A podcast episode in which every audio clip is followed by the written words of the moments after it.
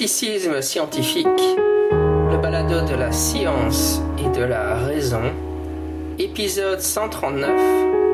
Peut-on comprendre la mécanique quantique? Troisième partie.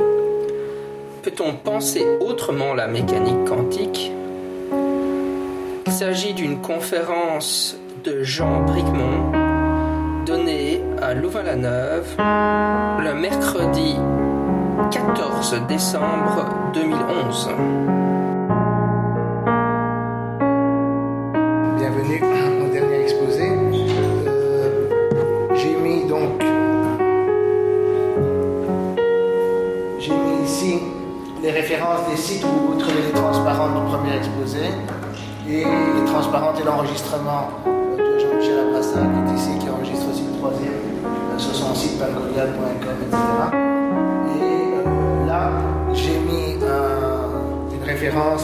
à euh, Mike, Mike qui fait partie de du groupe de matière condensée du laboratoire Cavendish à euh, Cambridge et qui a euh, énormément développé le matériel pédagogique autour de ce que je fais aujourd'hui.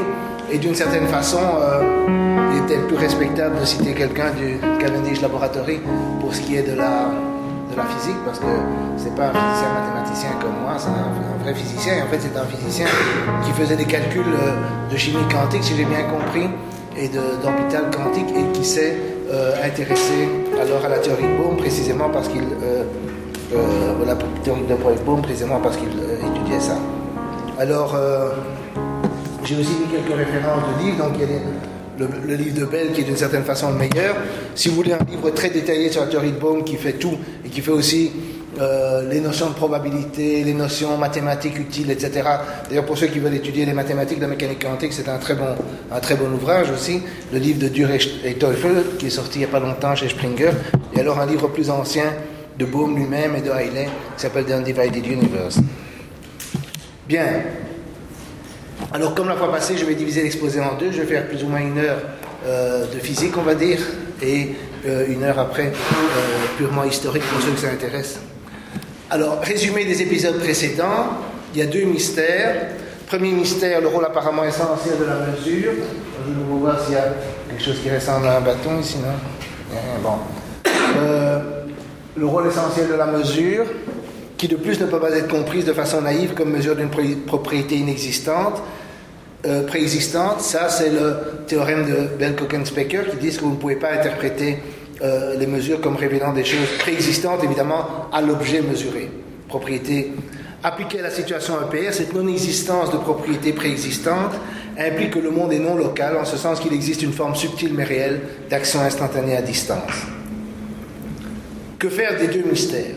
Peut-on se débarrasser de la non-localité? Non, parce que le raisonnement EPR-Bell se fonde uniquement sur des données expérimentales et est totalement indépendant du formalisme quantique. Il est vrai que les données expérimentales ont été découvertes grâce à la mécanique quantique, mais il faut faire une distinction entre la logique et la psychologie ou l'histoire. Du, point de vue de la logique de la découverte, si vous voulez, euh, la mécanique quantique a joué un rôle dans la découverte de PR Bell, évidemment, sinon on n'y aurait jamais pensé. Mais une fois qu'on y a pensé, les faits sont là, et c'est uniquement à partir des données expérimentales qu'on déduit la non-localité, sans se préoccuper jamais du formalisme quantique. C'est très important de comprendre ça, sinon on peut penser que peut-être une théorie ultérieure pourrait nous débarrasser de ce genre de problème. Peut-on se débarrasser de l'anthropocentrisme, du premier mystère, c'est-à-dire du caractère central, irréductible, fondamental de la mesure, comme Deus ex machina, à l'intérieur du formalisme quantique? La réponse est oui, et c'est le but de ce cours d'expliquer comment. Alors, angoisse existentielle. Suis-je un vecteur dans un espace de Hilbert Et j'ai une tête à cela. Avant de répondre, et vous-même, et l'univers, est-il un vecteur? L'état quantique n'est pas tout. En fait, il n'est rien. Il est juste un vecteur dans un espace de. Excu- Excuse pour les mathématiciens, cet objet mathématique abstrait n'est pas le monde. Le monde n'est pas cet objet mathématique abstrait. Toute discussion de la mécanique quantique, même la discussion ordinaire, introduit toujours une ontologie. Alors, quand j'utilise le mot ontologie, on va m'accuser de faire de la philosophie, de la métaphysique, etc. Ce que je veux dire par ontologie, c'est quelque chose qui existe en dehors de l'état quantique. L'état quantique n'est pas le, le monde n'est pas un vecteur dans l'espace de Hilbert. Le, le- le vecteur joue un rôle dans la compréhension du monde, représente des choses qui sont dans le monde, peu importe. Mais il y a une ontologie Et c'est quelque chose qui existe en dehors de l'état quantique. Ne serait-ce que les appareils de mesure dont on peut prédire le comportement et qui sont classiques, c'est-à-dire échappent au traitement quantique. D'accord Ça, c'est l'interprétation de Copenhague, la version rationnelle de l'interprétation de Copenhague. Vous dites, il n'y a que les appareils de mesure dont je connais l'existence, je me préoccupe de prédire leur comportement. Et dans l'interprétation naïve mais intenable, ça c'est celle, comme je dis, qui est posée par le premier mystère, on suppose aussi que les observables ont des valeurs préexistantes, ce qui est nouveau, une partie de l'ontologie. Vous pensez naïvement que quand vous mesurez la position, vous mesurez l'impulsion, le spin, etc., vous mesurez quelque chose de préexistant, ça veut dire par définition ce que j'appelle l'ontologie. Peut-on faire mieux? C'est-à-dire ne pas avoir une ontologie qui inclut plus que les appareils de mesure, mais moins que les valeurs de toutes les observables. C'est-à-dire plus que les appareils de mesure, parce que je trouve évidemment absurde de penser dans un monde constitué uniquement d'appareils de mesure, ou dont la physique se limiterait à la discussion des appareils de mesure, mais moins que les valeurs de toutes les observables, parce qu'évidemment on ne peut pas. Quid de l'idée que certaines observables, mais pas toutes, ont une réalité objective? Pourquoi pas? Peut-on envisager cette possibilité en particulier? Qui a dit qu'une particule ne pouvait pas avoir une trajectoire indépendamment des observations À peu près tout le monde. Et qui a donné un argument pour cela? Personne. Et sûrement pas Bell, Specker, les théorèmes sur les variables cachées, parce que leurs théorèmes se rappellent toujours au spin ou à des variables de ce genre. Il n'y a aucun théorème de ce type-là qui dit qu'il y a une contradiction si on introduit des trajectoires. La théorie dont je vais parler, c'est la théorie que je vais de Breuil-Baum, et Bell, parce que Bell l'a popularisé, Bell l'a expliqué, Bell l'a défendu. Et sans lui, on l'aurait peut-être oublié, mais c'est une théorie de variables cachées, conventionnellement appelée variables cachées, qui ne sont pas cachées, qui élimine entièrement le rôle de l'observateur, il n'y a pas de rôle particulier de l'observateur, qui n'est pas réfuté par les théorèmes sur les variables cachées, qui rend compte de toutes les expériences justifiant la mécanique quantique, qui permet de comprendre le rôle actif de l'appareil de mesure, c'est-à-dire l'intuition que vous trouvez dans les textes de bord, mais qui, dans les textes de bord est un a priori philosophique et qui n'est pas dans les équations mêmes et qui explique dans la mesure où c'est possible la non-localité de l'univers. Alors comme je l'avais fait la fois passée, je dis est-ce que vous êtes prêt à écouter La réponse classique c'est de dire non, ou bien alors en deux mots? Et donc je vais expliquer, mais si vous êtes là c'est que vous voulez bien écouter, mais euh, souvent, euh, même quand on dit ça, les physiciens ne sont pas intéressés. Reprenons l'expérience des deux trous que je n'ai pas expliqué très en détail la première fois. Et donc je vais la réexpliquer. Euh, J'espère qu'on voit relativement bien ce qui se passe. Donc vous envoyez des électrons, mettons une source d'électrons à gauche là, et dans la première expérience, vous avez un trou qui est bouché, l'autre trou qui est ouvert, et les particules se comportent, comme on dit grosso modo par les particules, elles sont diffusées par un trou, et elles se répandent plus ou moins avec une distribution statistique qui est celle qui est indiquée par la ligne en pointillé, ici qui montre la densité, si vous voulez, d'impact des électrons. Et alors je me rappelle pour les physiciens, pour les, les non-physiciens plutôt, des expériences sont supposées être faites électron par électron, particule par particule. Ça n'a rien à voir avec les interactions possibles entre particules. C'est seulement que la source envoie les électrons dans des sens différents, un peu différents, et ils arrivent, là, et on a une image symétrique dans l'autre cas. Quand on ouvre les deux trous, on pourrait s'attendre à voir la somme des deux. Ça, c'est le trait en pointillé, et en réalité, on, observe la zone ondulée. C'est-à-dire qu'on a exactement comme dans l'expérience de l'interféromètre dont j'avais parlé, si vous bloquez un des chemins, si vous bloquez un des trous, eh bien, il y a des endroits où vous aurez euh, plus de particules que si vous, vous, ne, vous, ne, le, vous ne le bloquez pas. D'accord? Et donc, euh, donc d'une certaine façon, le fait de bloquer un trou affecte les particules qui passent par l'autre trou, exactement comme dans l'expérience de l'interféromètre. Et euh, on dit que les électrons sont à la fois des ondes et des particules parce que quand ils passent à travers un trou, ils se comportent à peu près comme des particules. Et quand ils passent par les deux trous, on a ces franges d'interférence qui sont typiques d'un comportement ondulatoire. Alors dans le langage usuel, on vous dit, si on a les deux trous ouverts, ils se comportent comme des ondes, s'il y a un seul trou ouvert, ils se comportent comme des particules. Et qui plus est, on peut encore euh, faire des mesures, si vous voulez, intermédiaires. Euh, on, peut, faire un truc de mesure après après les deux trous, après qu'elle soit passée par un des deux trous, on peut s'arranger. Ça, c'est l'expérience inventée par Wheeler, qui est une expérience que je mentionnerai plus tard dans, mon cas, qui est celui des, interféromètres, qui est euh, de dire qu'on peut faire l'expérience de façon retardée, c'est-à-dire on peut d'une certaine façon décider, après qu'elle soit passée par un des deux trous, si elle passe par un des deux trous l'autre, et d'une certaine façon on peut décider maintenant ce qui s'est passé dans le passé. C'est l'interprétation traditionnelle qui évidemment est euh, absurde, enfin incompréhensible, et qui n'est pas nécessaire, pas nécessaire de rentrer dans ce genre de problème. Parce que si on pose la question comment les électrons peuvent être à la fois ondes et particules, la réponse est très simple, ce sont des ondes guidées par des particules. Ça c'est la réponse de la théorie de Breuil-Bohm. Alors maintenant, je vais vous écrire les équations, puis je ferai les conséquences physiques de cette théorie. Donc, qu'est-ce que c'est l'état d'un système? L'état d'un système, c'est l'état quantique supplémenté par un vecteur x qui euh, représente les coordonnées des particules qui existent, indépendamment du fait qu'on les, regarde ou qu'on les mesure. Donc, les particules ont des positions x1 xn, qui sont des points dans Rn, si vous voulez, dans R3.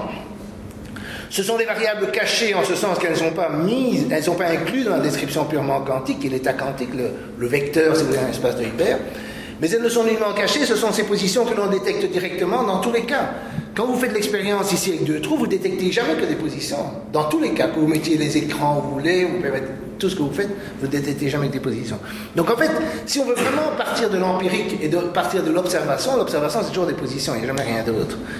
Euh, c'est aussi quelque chose que les gens doivent, euh, qui pensent qu'il y a une symétrie entre position et vitesse, oublient, c'est que quand vous mesurez par exemple une vitesse, vous regardez un cadran, vous regardez une aiguille sur un cadran, par exemple dans votre voiture, et vous regardez la position d'un objet.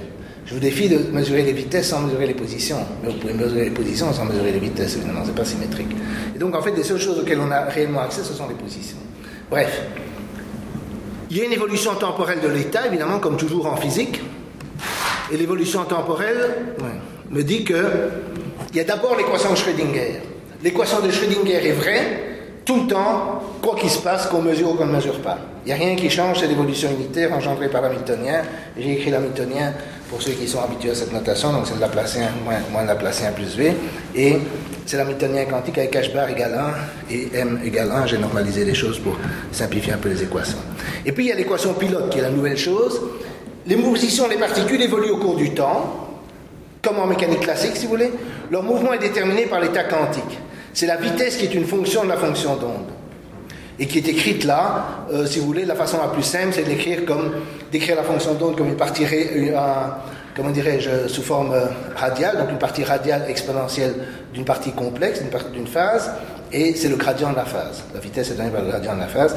Et ça n'a rien de mystérieux parce qu'en mécanique quantique usuelle, on écrit ce qu'on appelle l'équation de conservation de la probabilité, qui est la probabilité donnée par psi carré, qui dit, qui dit dt plus euh, divergence de J est égale à 0, et J c'est simplement ρ fois x point. Si on calcule le J tel qu'on calcule en mécanique quantique usuelle, eh on voit que c'est donné par le gradient de la phase, c'est une façon d'écrire les équations de Schrödinger. Vous pouvez, cette équation d dt plus divergence de J égale 0 est une conséquence de l'équation de Schrödinger. Si vous introduisez la représentation psi égale à REIS dans l'équation de Schrödinger, vous obtenez deux équations, une pour la partie réelle, l'autre pour la partie imaginaire, et la partie imaginaire en fait vous donne le d dt plus divergence de j égale 0. Alors maintenant, comment penser à ce psi Je pense à psi, ou plutôt imaginaire de log de psi, pour être précis, puisque c'est ça ce qui apparaît dans l'équation, comme analogue à l'hamiltonien en mécanique classique. L'hamiltonien est aussi défini partout. Il est défini en fait sur l'espace de phase, sur l'espace des positions et des vitesses du système. C'est un objet mathématique abstrait qui guide le mouvement des particules à travers les équations d'Hamilton. Ici, je pense à la fonction d'onde comme analogue à une loi dynamique. Et on peut me répondre, oui, mais la, la, fonction d'onde, contrairement à l'hamiltonien, change au cours du temps. À cela, je répondrai deux choses. D'une part, euh, si on pense à l'hamiltonien, dans beaucoup de cas pratiques, l'hamiltonien dépend du temps parce que le système n'est pas fermé. Et, l'autre chose que je pourrais répondre, c'est qu'on pourrait penser à des fonctions d'onde de l'univers, mais je n'entrerai pas là-dedans, qui sont en fait indépendantes du temps. Donc ça, une question un peu compliquée, mais prenons cette analogie-là. Et Bohm a réécrit, en fait, ça c'est un peu la nouveauté de Bohm, mais je suis pas sûr que c'était un avantage, il a réécrit cette équation du premier ordre, hein, l'équation x point, comme une équation du deuxième ordre, analogue à l'équation de Newton, il suffit de prendre la dérivée et de chipoter un peu, sous la forme d'équation de Newton, donc qui est de la forme accélération égale force, où la force c'est le gradient d'un potentiel, et c'est le gradient d'un potentiel qui est le potentiel classique plus un potentiel quantique dépendant uniquement de la fonction d'onde. Mais comme personne, alors, en tenant compte, si on tient compte du véhicule de psi, on peut raisonner classiquement. Et c'est très bien fait dans les notes de Taylor, par exemple, dans sur le site de Taylor, par exemple. Vous pouvez prendre l'exemple, pour ceux qui sont habitués à la mécanique quantique, de l'exemple de la barrière de potentiel. Il y a l'effet tunnel, on peut sauter au-dessus d'une barrière de potentiel. Et ce qui se passe, c'est quand vous incluez le potentiel quantique, la barrière de potentiel, ça baisse, et vous pouvez raisonner tout à fait classiquement, par exemple, si vous voulez visualiser ce qui se passe. Et qui vous dit qu'il n'y a pas de potentiel quantique? Parce que qui vous dit qu'il y a un potentiel classique Qui n'a jamais vu un potentiel classique? Ça, c'est quelque chose qui est important à comprendre. C'est que que vous preniez les équations de Newton, les équations de la, mécanique, euh, comment dirais-je, de l'électromagnétisme, ou les équations de la relativité générale, vous avez toujours des objets inobservables, les forces, les potentiels, des champs électromagnétiques, la courbure de l'espace, qui apparaissent et qui expliquent comment se déplace la matière dans l'espace. C'est toujours la même chose. Il n'y a personne qui a jamais vu une force ou un potentiel. On, a une vue chosiste de la force parce qu'on dit voilà, je vais pousser sur le mur, euh, sur le, livre, mais c'est pas du tout ça les forces en physique parce que les forces gravitationnelles, les personnes qui n'ont jamais vu. On voit leurs effets à travers le fait qu'elles guident le mouvement des corps, exactement comme ici. D'ailleurs, on ne mesure pas à proprement parler la fonction d'onde, on en voit les effets. Et donc, cette introduction du potentiel quantique, ça permet aussi évidemment de voir la limite classique. Quand est-ce que la limite classique est valide? Eh Les trajectoires deviennent classiques quand le potentiel quantique est négligeable, ce qui se passe pour les grands corps, etc. etc. Enfin, ça, il y a toutes sortes de conditions, mais ça permet de visualiser ça. Alors maintenant, prenons l'expérience des deux trous. Solution numérique de la dynamique de De Broglie-Bourg, on obtient ça. C'est-à-dire, vous regardez les, deux trous ouverts, je n'ai pas fait le cas avec un trou ouvert, mais les deux trous ouverts, et vous voyez que les trajectoires sont extrêmement compliquées ondulatoires. Dans le vide, il n'y a pas de force, il n'y a pas de potentiel classique. Mais il y a un potentiel quantique, parce que les particules sont guidées dans la version euh, de De Broglie, de la version d'équation différentielle du premier ordre, elles sont guidées par euh, l'onde, et l'onde passe par les deux trous, évidemment, comme toutes les ondes, elle passe par les deux trous, c'est pas ça ce qui est mystérieux. Le comportement est hautement non classique, en termes de potentiel, ce qui se passe, c'est que le V classique est zéro, enfin, constant si vous voulez, mais le V quantique n'est pas zéro, parce que la fonction d'onde n'est pas zéro et le V quantique n'est pas zéro, donc vous avez une action, une équation de Newton très compliquée, mais on peut la résoudre numériquement. Notez que l'on peut déterminer a posteriori le trou par lequel la particule est passée, contrairement à ce qu'on dit toujours, parce que vous pouvez voir, à partir de la théorie, vous pouvez dire s'il est passé en haut, si vous le détectez en haut ou en bas, vous verrez. Et notez aussi la présence d'une ligne nodale par symétrie de psi. Bon, on suppose que le psi a une propriété de symétrie, ça interviendra plus tard. La vitesse est tangente à la ligne séparant le haut et le bas de l'image. J'espère que vous voyez ce que je veux dire, vous n'avez pas de pointeur, la ligne noire là au milieu. Donc les particules ne peuvent pas traverser cette ligne. C'est une ligne nodale dans les équations du mouvement. Alors maintenant vient quelque chose que j'aime beaucoup, une expérience récente publiée dans Science, juin 2011, donc c'est tout à fait récent, montre le résultat d'une mesure des trajectoires dans l'expérience des deux trous. Et la, la, ressemblance au moins qualitative avec la simulation numérique, je la trouve assez spectaculaire. J'ai un ami d'ailleurs, Detlef Dur, qui est l'un des auteurs de ce livre, qui a eu son anniversaire récemment au mois de juin. J'étais à Munich pour son anniversaire et ses étudiants lui ont fait un gâteau sur lequel ils ont mis la crème fraîche, cette expérience-là. J'ai demandé si c'était la truc théorique ou celui-là, mais ils sont fatigués à mettre cette expérience-là, parce que je trouve ça assez spectaculaire. Alors vous pouvez me dire, mais comment peut-on mesurer les trajectoires est bien connu qu'en mécanique quantique, on ne peut pas mesurer les trajectoires. Ça c'est vrai. Mais ce que les gens ont inventé, c'est des mesures faibles. Alors, je ne suis pas spécialiste des mesures faibles, peut-être que là, il y a des, sur, le, sur les bancs, il y a des gens qui pourront euh, m'expliquer mieux ce qui se passe. Mais ce qui se passe dans la mesure faible, c'est que vous faites une mesure, mais qui ne vous donne pas la position précise de la particule ou la valeur propre précise de la particule, mais qui, par ailleurs, ne réduit pas complètement le paquet d'ondes, la fonction d'onde. Donc il n'y a pas de collapse de la fonction d'onde dans le langage traditionnel. Mais vous pouvez avoir une information sur la position, mais qui n'est pas très précise.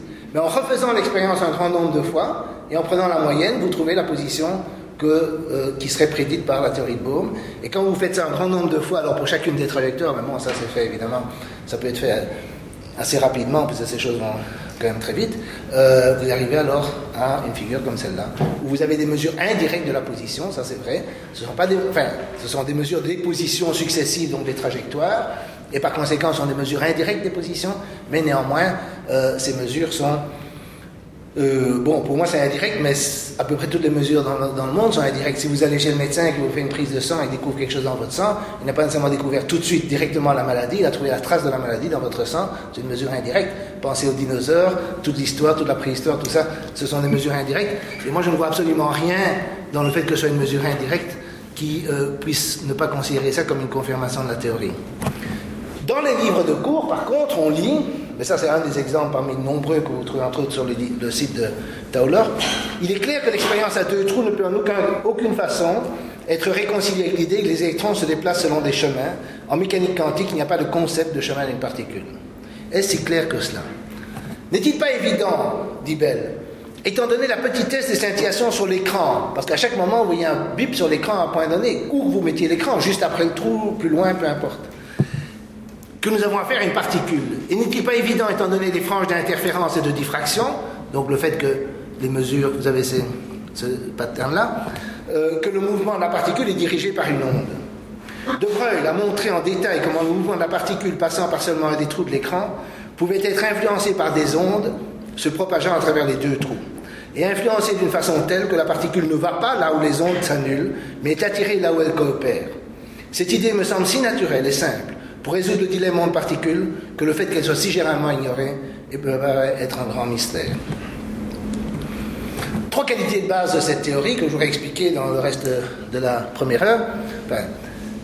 il explique les expériences avec le spin et il explique les théorèmes sur la non-existence des variables cachées. Alors que vous pouvez trouver des, je ne veux pas dire des millions parce qu'il n'y a pas des millions de références, mais vous trouvez un nombre incroyable de références qui disent que les théorèmes sur les variables cachées ont réfuté la théorie de Bohm. C'est en fait un des mérites de la théorie de Bohm d'expliquer pourquoi les théorèmes sur les variables cachées sont valides. Il illustre la source de la non-localité, c'est-à-dire que là, le théorème de euh, Bell, euh, de Bell EPR euh, Bell, montre qu'il y a quelque chose de non local dans le monde, mais ne vous dit pas quoi. Dans la théorie de Bohm, c'est explicite. Vous le voyez dans les équations.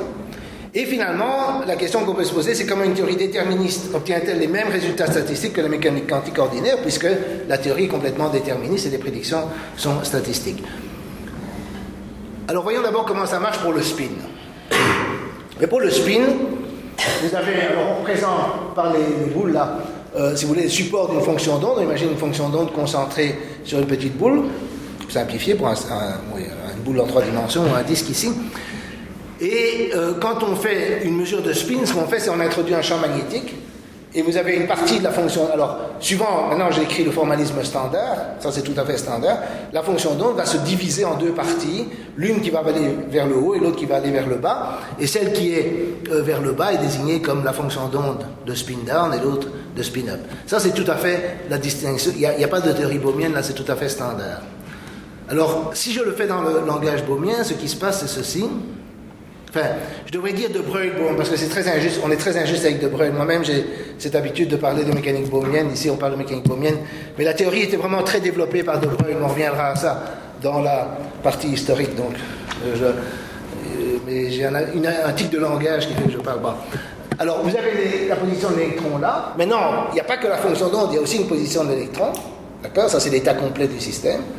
Alors, il y a le champ magnétique, donc vous avez un, état spin-up, mettons up ou down, peu importe, dans la direction 1, et rappelez-vous, ça devient une somme d'un état up dans la direction down, et état, up dans direction 2, et down dans la direction 2. C'est une somme des deux. Ça, c'est le langage usuel de la mécanique quantique. Là, je ne fais rien de neuf, mais dans la théorie de Bohr, évidemment, l'électron va seulement dans une des deux branches, et puis il est guidé par euh, la, partie dans le support de laquelle il se trouve. Donc si par exemple il est dans la partie up, la partie supérieure de la, comment dirais-je, de la, du paquet d'ondes, de la fonction d'onde, ben, il va aller vers le haut. On verra ça plus en détail plus tard, mais ça fait, disons, de la théorie, il va aller vers le haut. S'il repasse dans une boîte qui mesure 2, où j'ai mis les trous un peu différemment, les trous de up et down, et bien comme maintenant il est 2 up, ben, il va aller de up il va se retrouver dans la partie droite. On a une consistance, si vous voulez, des mesures. Et c'est la même chose si on fait la mesure dans l'autre. Si par exemple il se trouve dans la partie inférieure, il va aller dans la partie inférieure. Et puis il va aller, si on le remesure, il va être de nouveau mesuré. Ça, c'est simplement comment la théorie, ce que la théorie vous dit. Je ne vais pas résoudre les équations de mouvement. Mais si vous voulez. Euh, attendez, je regarde. Donc, c'est ça que je voulais dire, le commentaire qui échappe qui avait été. La particule est guidée par la partie de la fonction d'onde dans le support de laquelle elle se trouve. Donc, si vous voulez, ce qui se passe, une fois que vous avez cette séparation en deux morceaux, la partie ici où il n'y a pas d'électron, la partie en bas, c'est une fonction d'onde qui continue à se propager, elle continue son petit bonhomme de chemin, mais elle ne nous intéresse plus, à moins qu'on fasse des méthodes de recombinaison plus tard auxquelles on viendra. Mais pour l'instant, on pourrait très bien considérer que cette fonction d'onde disparaît euh, du, du jeu, il n'y a pas d'électron, il ne guide pas l'électron parce que l'électron est guidé. Si vous regardez les équations de guidage de, l'onde pilote, eh l'onde pilote agit là où l'électron est, pas là où il n'est pas. Et la partie de la fonction d'onde qui n'est pas là, ben, vous pouvez penser à ça comme l'hamiltonien. Vous pouvez penser à l'hamiltonien comme euh, à l'hamiltonien, si vous voulez, quand classique, euh, à des endroits où il n'y a pas de particules. D'accord? Il y a un Hamiltonien, en principe défini sur tout l'espace. S'il y a un endroit où il n'y a pas de particules, eh l'Hamiltonien n'agit pas, la fonction d'onde, c'est pareil. Alors maintenant, pourquoi la mesure du spin dans la direction 2 peut changer sa valeur dans la direction 1 eh Là, c'est très simple. Vous avez deux positions possibles de l'électron au départ. Vous avez le spin 1, vous mettez dans la boîte 2. Alors, comme ils sont tous les deux vers le haut, ils vont aller dans la partie haut. On viendra à ça plus tard en détail, mais euh, suivez, admettez simplement que c'est ça ce que fait la dynamique. Donc, il y a la partie de la fonction d'onde qui va vers le bas. On l'oublie pour le moment. Elle, ne guide plus rien. La particule est guidée là. Vous avez une particule maintenant qui est spin up dans direction 2, puis continue. Et puis, on le remet dans une boîte où on mesure 1 il va se repasser ce qui se passait avant. Vous avez une partie, à travers l'appareil de mesure, les deux positions des particules ont évolué, elles ont été plutôt un petit peu vers le bas, c'est-à-dire que celle qui était tout en haut se trouve encore en haut, et celle qui était un peu en dessous, la blanche, est passée dans la moitié en dessous. Quand elle passe ici, ben, la partie en haut va aller vers le haut, la partie en bas va aller vers le bas, et avec une probabilité 50-50, c'est-à-dire vous allez retrouver maintenant, quand, vous avez la, la, boule noire, si vous voulez, va vous donner le spin up 1, ce qui était le truc de départ, mais la boule blanche va avoir un spin-up down, un spin 1 dans direction down, pardon, euh, après la deuxième mesure. Et donc vous avez changé le spin, entre guillemets, euh, c'est-à-dire vous avez simplement, mais n'oubliez pas que vous ne faites que mesurer des positions, d'accord? Vous faites des mesures de position, il ne faut pas se mystifier sur le spin, puisqu'on a vu que le spin, d'une certaine façon, n'était pas réel. Et les phénomènes d'interférence que... Oui, vas-y. Quoi? Ah, tu as un pointeur, ça c'est...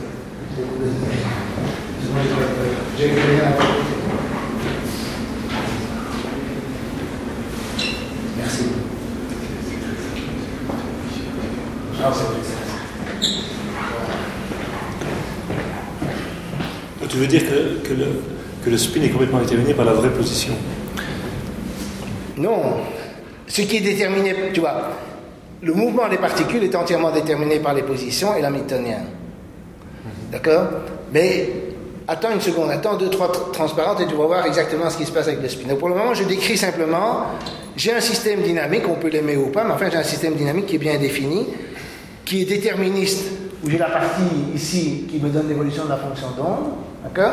Et puis la fonction d'onde guide les particules, d'accord? À travers cette équation-là. Il me semble que j'ai le droit de considérer ce système dynamique, et je, dis, je décris ce qui se passe dans une expérience où tu rajoutes dans l'hamiltonien, c'est un potentiel ici, qui est en fait un champ magnétique et qui euh, agit sur la fonction d'onde et qui la fait se séparer en deux morceaux.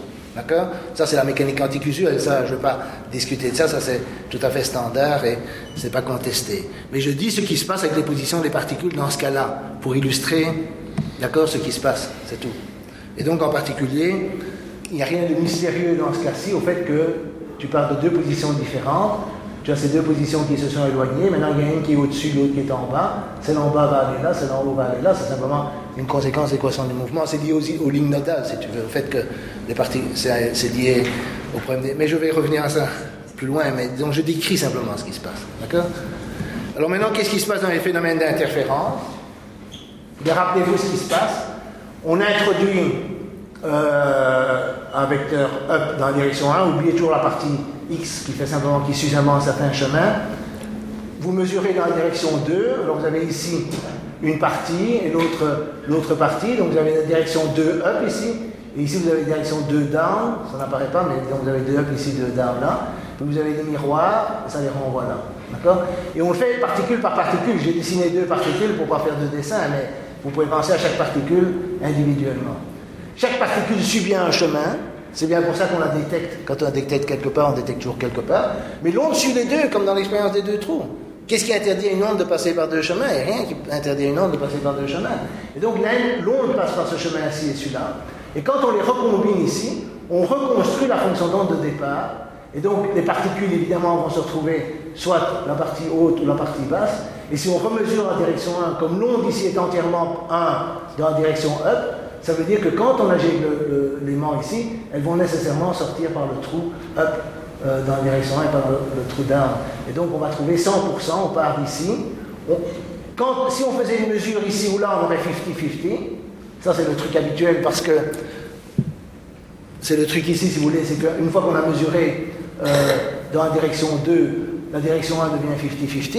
Donc si on prend le résultat d'une mesure dans la direction 2 ici, qu'on fait une mesure là ou là, dans direction 1, on a 50-50, donc on a perdu, si vous voulez, le fait que l'onde était dans, l'état était dans la direction 1, idem ici, mais quand on les recombine, on reconstruit le même état, et on retrouve le fait qu'ils sont 100% euh, up dans la direction 1.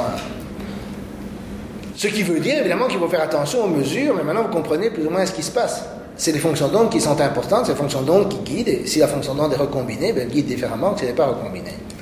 Si vous mettez un mur ici, pour bloquer le passage des particules, eh qu'est-ce qui se passe? Vous tuez une partie de la fonction d'onde, vous tuez la partie de la fonction d'onde qui passe ici, vous vous retrouvez ici uniquement avec la fonction d'onde 2 up, et il est bien connu que quand vous avez la fonction d'onde de up, eh vous avez 50-50 quand vous remesurez. C'est ce qui se passe ici. Vous avez une fonction d'onde de up, vous mesurez dans la direction 1, c'est 50 up, 50 down. Et donc vous n'avez plus cette image-là, vous avez 50-50 par ce trou-là, 50 par... si vous bloquez. La particule suit un chemin à un seul, mais donc qui la guide devient une superposition de deux ondes, chacune suivant un des deux chemins comme dans l'expérience des deux trous. Dans l'expérience des deux trous, la particule passe par un trou, l'onde passe par les deux, il guide évidemment différemment la particule suivant que les deux trous sont ouverts ou pas. Si l'on combine les deux ondes, on obtient un résultat différent si l'on n'en aucune, pas très étonnant.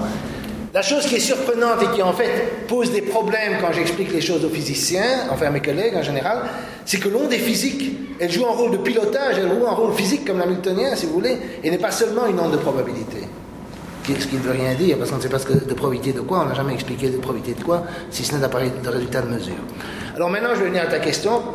bon, c'est peut-être pas pédagogique, mais je pense que c'était important de le faire dans cet ordre-là quand même. Pourquoi les mesures, autres que les mesures de position, ne mesurent en général aucune propriété préexistante la particule Ce que j'avais dit euh, la fois passée, c'est que, ou la première fois, que le spin même n'est pas réel. C'est-à-dire qu'il n'y a pas de propriété intrinsèque du système. Alors vous pouvez me dire, mais le système est déterministe, comment ça se possible? Le système est déterministe. Alors le système est déterministe, si vous avez un résultat de mesure, il devait être déterminé. Oui, par l'univers tout entier, mais pas par des propriétés de la particule. C'est ça l'important. C'est ça ce qu'il faut comprendre. Et l'univers inclut l'appareil de mesure. Et l'appareil de mesure joue un rôle. L'appareil de mesure n'est pas passif, il n'enregistre pas des propriétés préexistantes du système. Toute chose que vous trouvez posée philosophiquement dans les écrits des gens de Copenhague, mais posée philosophiquement. Ici, ça sort des équations. Alors pourquoi ça sort des équations? Vous prenez une fonction d'onde ici, et vous prenez une particule clairement dans la moitié supérieure. Et vous mettez le champ magnétique ici qui, euh, que j'oriente dans une direction. Et alors, qu'est-ce qui va se passer? Ben, La fonction d'onde ici, mettons qu'elle est dans une superposition up et down dans la direction 2, mettons qu'elle est up dans la direction 1, donc elle est une superposition up et down dans la section 2, et évidemment, la fonction d'onde va se séparer en deux morceaux ici et là. D'accord? Le champ magnétique, la partie 2 va toujours dans la direction du champ, et la partie 2 down va toujours dans la direction euh, opposée.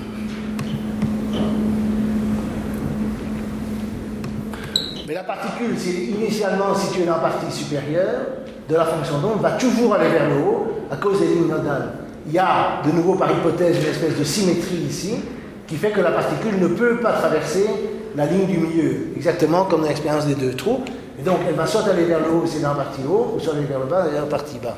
Et donc, c'est une conséquence des équations. Maintenant, renversons le sens du champ.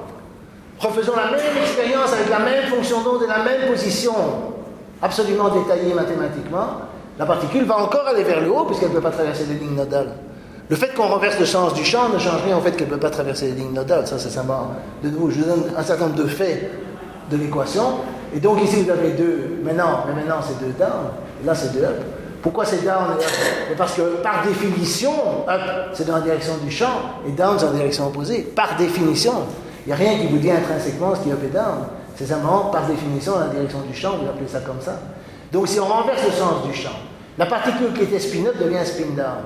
Alors qu'on mesure la même quantité, on mesure le même opérateur, entre guillemets, de spin, dans les deux dispositifs, mais avec des arrangements différents de l'appareil. Donc quand vous changez l'appareil, non pas de façon dramatique, simplement en changeant le sens du champ, vous changez la valeur du résultat. Est-ce que c'est surprenant? Mais non, puisqu'on ne mesure pas quelque chose de une propriété intrinsèque du système. Évidemment, si vous spécifiez l'appareil, vous spécifiez la fonction et la position, tout est déterministe. Et le résultat est prédéterminé, ça c'est vrai. Mais quand celui-ci n'est pas, l'appareil n'est pas passif, il n'enregistre pas simplement quelque chose de préexistant à la mesure, mais actif. Ceci justifie l'intuition de mais en l'incorporant dans la théorie même, pas comme un Deus ex machina c'est-à-dire l'appareil de, mesure et toutes les mesures, toutes les mesures autres que position, que ce soit l'énergie, que ce soit le moment angulaire, que ce soit l'impulsion euh, etc. La vitesse aussi. Par exemple, vous avez un appareil de mesure qui joue un rôle actif. Et ça, c'est important. Et ça, c'est peut-être une des premières qualités de la théorie de Bohm, c'est qu'elle explique les théorèmes sur l'absence de variables cachées. Vous ne pouvez pas présupposer que le spin existe parce qu'il n'existe pas. La théorie vous explique pourquoi il n'existe pas.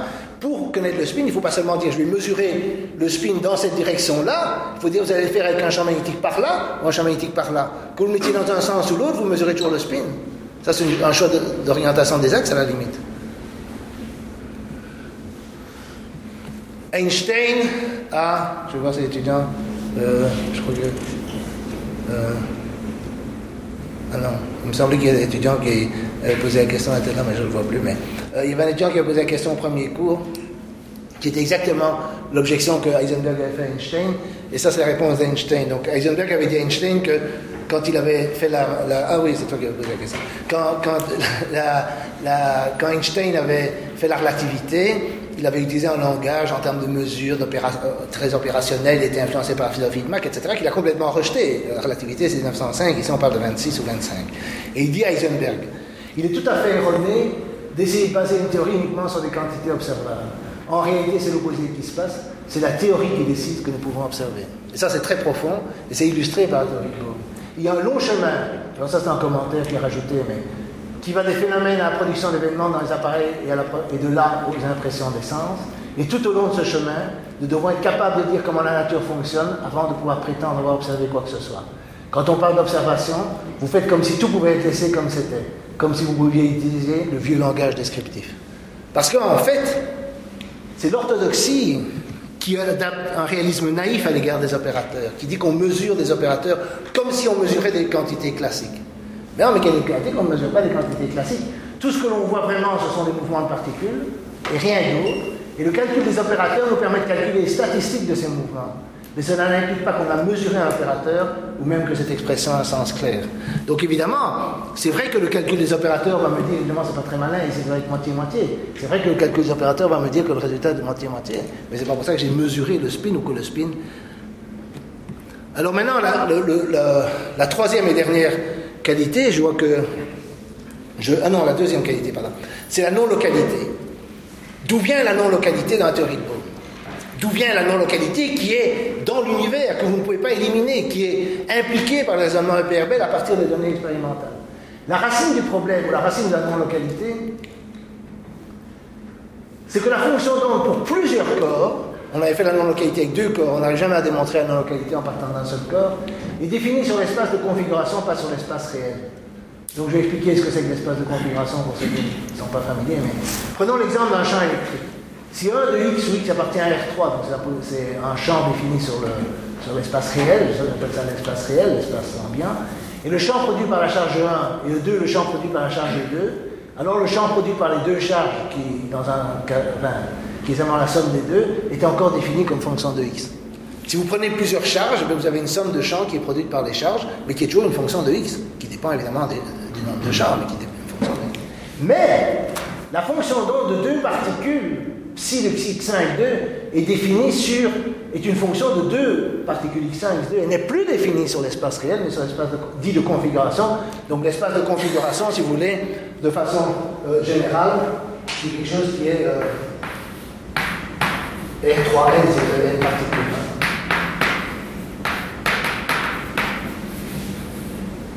Si vous avez une infinité de particules, par exemple, ça devient quelque chose d'un peu compliqué. Si vous avez des champs, ça devient quelque chose aussi très compliqué. Mais il ne faut pas oublier que la fonction est définie sur l'espace de configuration. Alors, comment marche la non-localité C'est très simple. Prenez ce dessin ici, vous avez deux axes, x1 et x2. Alors j'ai simplifié en remplaçant R3 fois R3 par R fois R pour pouvoir dessiner et je mets les coordonnées, donc je suis à une dimension, et je mets les coordonnées x1, x2. Mais il faut bien comprendre que ce qui se passe, c'est que j'ai un système en fait à une dimension, d'accord Et j'appelle x1 la coordonnée d'une particule, x2 la position d'une autre particule. D'accord Ça, c'est ça veut dire. J'ai deux particules qui ont une position x1, x2, et je considère donc je considère ça. Maintenant, je mets un potentiel autour de la position de la particule 1, ici. Mettons que la particule 2 est là, la particule 1 est là.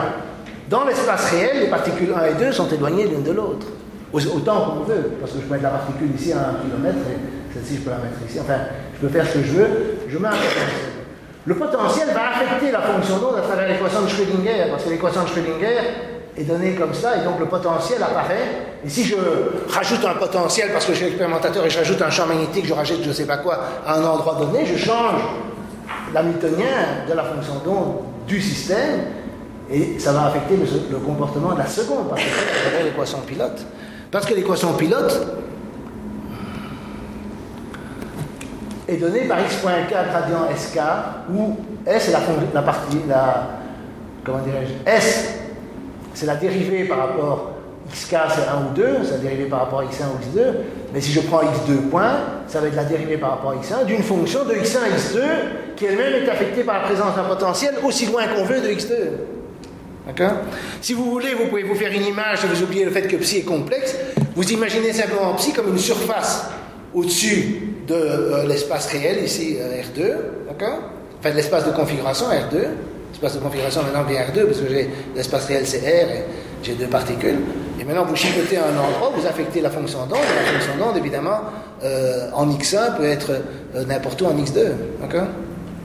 Et par conséquent vous pouvez avoir ce genre de comportement. Et ça, ça explique la non-localité dans la mesure où elle est explicable. Ça l'illustre de façon concrète, on va dire. La fonction d'onde relie d'une certaine façon entre elles des parties arbitrairement éloignées de l'univers. Alors je dis mysticisme, pas nécessairement. C'est-à-dire qu'évidemment, il y a beaucoup de dérives mystiques, mais ça j'ai expliqué pourquoi euh, il n'y avait pas de conclusions, disons, pseudo-scientifiques qui pourraient en être tirées. Culte de la relativité. Alors là, euh, je suis content d'avoir aujourd'hui un des meilleurs experts mondiaux sur ces questions, qui est Ward Struve, qui est ici, qui est de la KUL, euh, et qui est donc il pourra répondre à toutes vos questions, euh, si vous voulez, sur la relativité. Moi, je ne suis pas spécialiste de la théorie des champs, Beaumienne, mais lui, c'est un spécialiste de la théorie des champs. Il y a, en Belgique un vrai spécialiste, pas moi, c'est Ward, euh, de, la théorie beaumienne, qui travaille activement là-dessus. Et euh, pour la théorie quantique des champs, la réponse courte, c'est qu'il existe des versions beaumiennes qui reproduisent des résultats usuels dans la mesure où ils sont dans l'ambigu. Donc vous pouvez en fait avoir des théories beaumiennes, mais ces théories beaumiennes ne sont pas invariantes, à une exception près, ne sont pas invariantes relativistes dans un sens profond, mais les prédictions dont on prétend qu'elles justifient la relativité sont reproduites. Donc, il n'y a pas, si vous voulez, de différence empirique, il n'y a pas de, négation empirique, si vous voulez, malgré la non-localité. Donc, on peut combiner, c'est chose d'important, il y a une espèce de coexistence pacifique entre la non-localité quantique et la théorie de la relativité.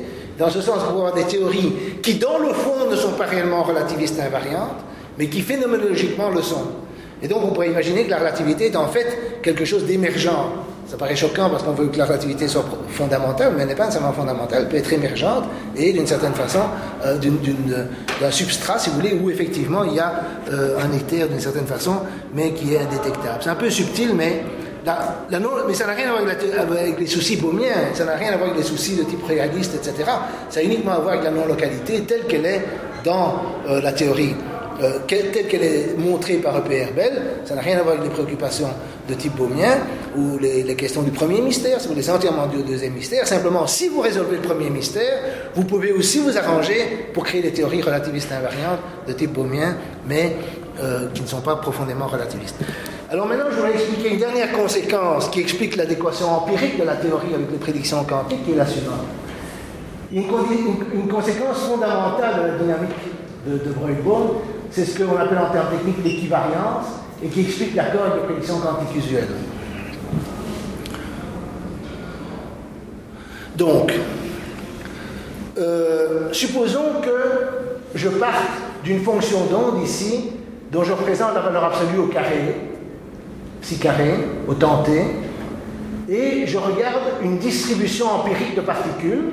N'oubliez pas que chaque particule a une position, mais je prends une distribution empirique de particules qui est distribué statistiquement selon le petit carré. C'est-à-dire qu'il y a beaucoup de particules où le petit carré grand et très peu où il est petit. Et, chacune d'entre elles a une trajectoire. Chacune d'entre elles a une trajectoire qui va Et je regarde la distribution empirique à un temps t ultérieur à t. D'accord? Un temps t.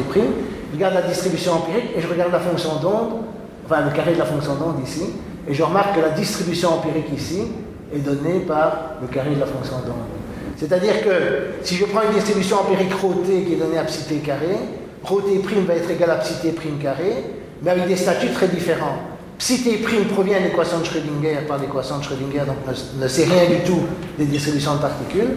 Et ρ t' provient de l'équation pilote, c'est-à-dire on prend une distribution empirique ρ t au départ et on dit si ρ t est égal à psi t carré, alors ρ t' va être égal à psi t carré. Mais ρ t' vient de l'équation pilote, donc évidemment guidé par la fonction d'onde. Mais c'est important de voir que ce qui est considéré comme un axiome, si vous voulez, en mécanique quantique, c'est-à-dire que la préservation de la probabilité, ici en tout autre sens, parce que la probabilité, c'est la probabilité de distribution de positions de particules qui ne sont pas dans le formalisme usuel. D'accord?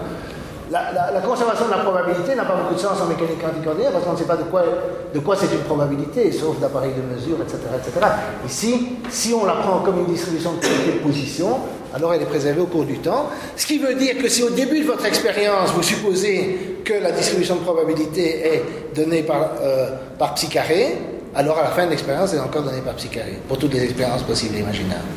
Maintenant, vous pouvez me dire qu'est-ce qui justifie les hypothèses sur les conditions initiales? Ça, c'est une longue discussion parce qu'in fine, vous devez faire des hypothèses sur les conditions initiales sur l'origine de l'univers.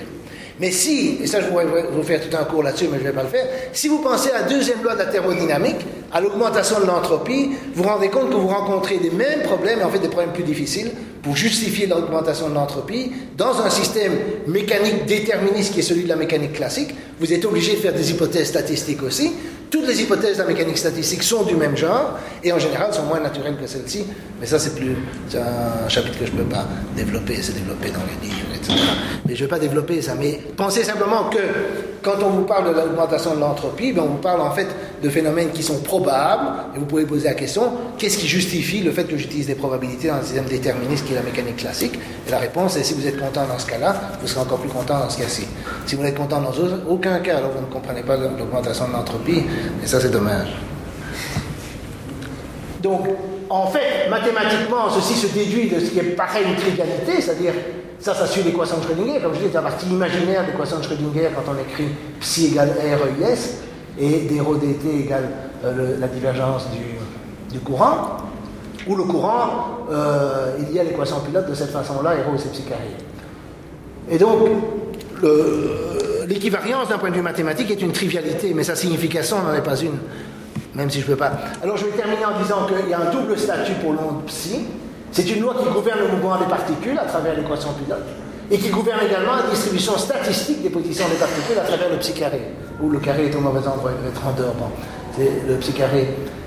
Comparé avec l'hamiltonien, H égale log psi et psi carré égale 1 moins H. Dans, la mécanique classique, j'ai fait une comparaison entre le log de la fonction d'onde, ou la partie imaginaire, si vous voulez, avec, euh, l'hamiltonien classique, et vous prenez euh, le, comment dirais-je, l'hamiltonien, et vous prenez la, il est lié d'une certaine façon au log de la fonction d'onde, et le psi carré, alors, est lié à E moins bêta H. En mécanique classique, H a aussi un double rôle, il guide le mouvement des particules, et il donne la distribution à l'équilibre, E moins bêta H, où bêta c'est l'inverse de la température. Mettons bêta égale à 1 ou à 2 si vous voulez, et vous avez une analogie relativement claire avec ce double statut. Si vous acceptez l'hamiltonien, si ça ne vous dérange pas que l'hamiltonien ait un double statut, à la fois dynamique et probabiliste en mécanique classique, alors vous pouvez commencer à penser au psy comme ayant un double statut. Là, je reconnais que je vais un peu vite, je pense que ce qui précède est relativement clair, mais je ne peux pas, euh, comment dirais-je, aller trop en détail là-dessus. Euh, je suis prêt à l'expliquer, mais bon, je veux quand même m'arrêter plus ou moins. Alors, euh, quelle est la, ça je vais terminer là-dessus, quelle est la relation entre la théorie de De Broglie et la mécanique quantique ordinaire? Alors la façon dont je réponds en général, c'est la même théorie. Alors on me dit, mais à quoi bon? Ah, non, pas tout à fait. Parce que l'une, la théorie de Broglie, est une théorie, c'est une théorie sur le mouvement des corps, l'autre non. Elle ne se présente d'ailleurs pas ainsi, mais comme un algorithme permettant de calculer les résultats de mesure. Et la bonne façon de comprendre les choses, c'est que la mécanique quantique ordinaire est simplement la théorie de Broglie tronquée vous prenez, vous oubliez les trajectoires, cela n'affecte en rien les prédictions empiriques, et le fait que ça n'affecte rien les prédictions empiriques est en fait une conséquence de la théorie de broglie La théorie de broglie montre d'une certaine façon son inutilité pratique en montrant que si vous oubliez les trajectoires, eh bien vous avez euh, le résultat. D'accord?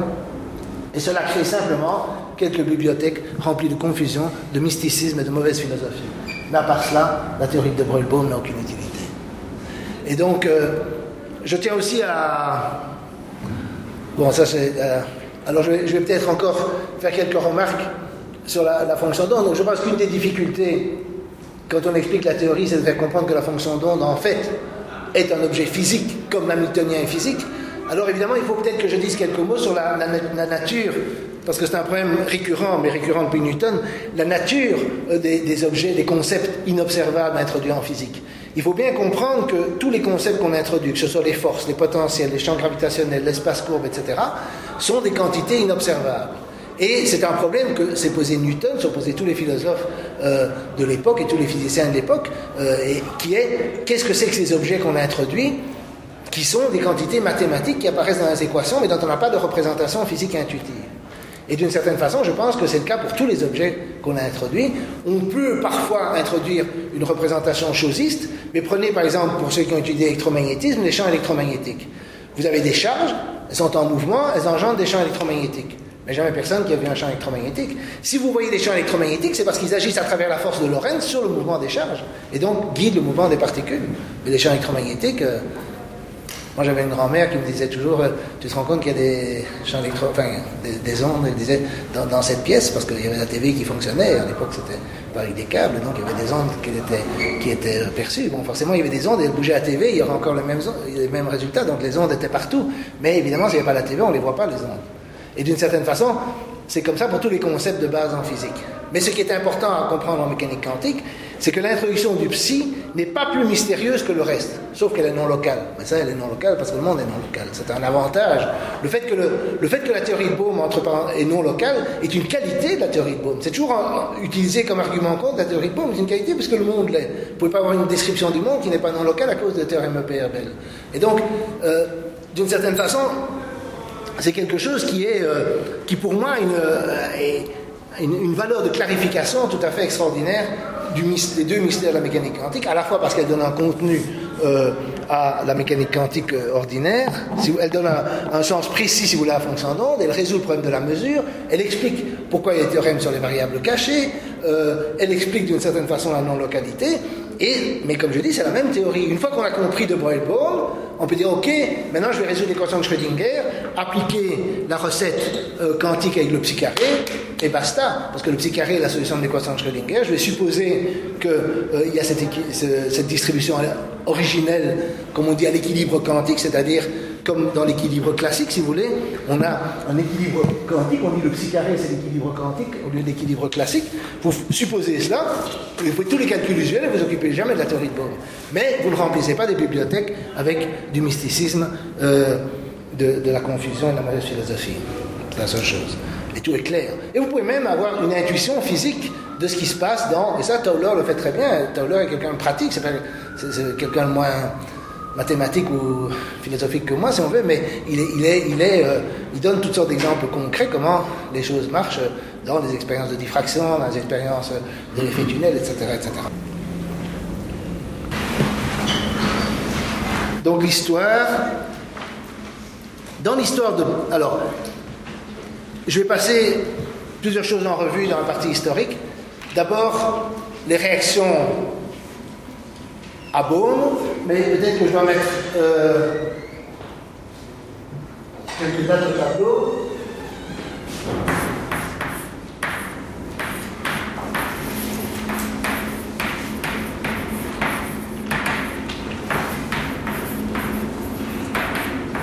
Donc vous avez De Broglie qui est au congrès Solvay 1927, donc à Bruxelles.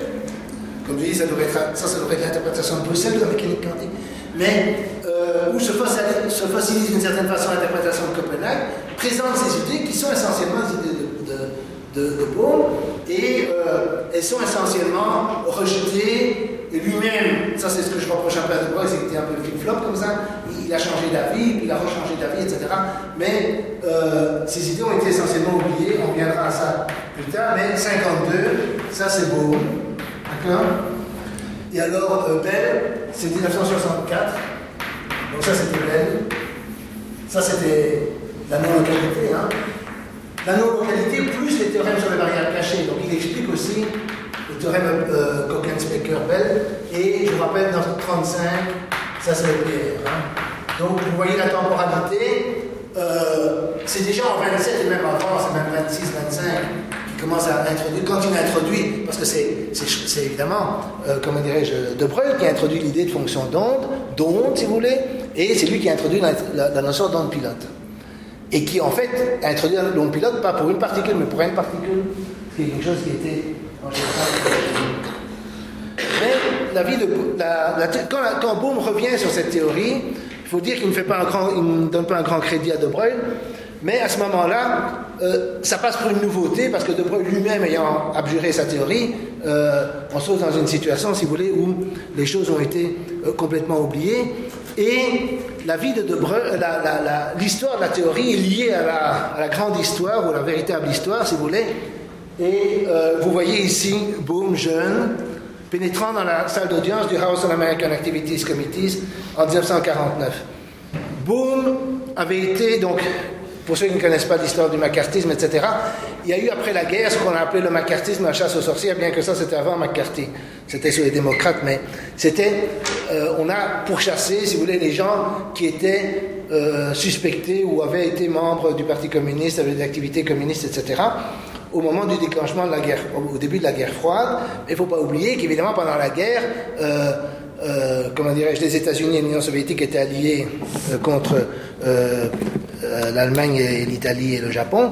Et donc, évidemment, à ce moment-là, Hollywood, par exemple, sur commande du gouvernement américain, faisait des films pro-soviétiques. Donc, évidemment, il fallait bien qu'il y ait des gens qui avaient des idées différentes. Et Bohm était avant-guerre, il était dans des milieux, comme Oppenheimer d'ailleurs, dans des milieux de gauche. Bon, qu'est-ce qu'il était exactement, je ne sais pas. Vous pouvez lire le livre de David Pitt là-dessus.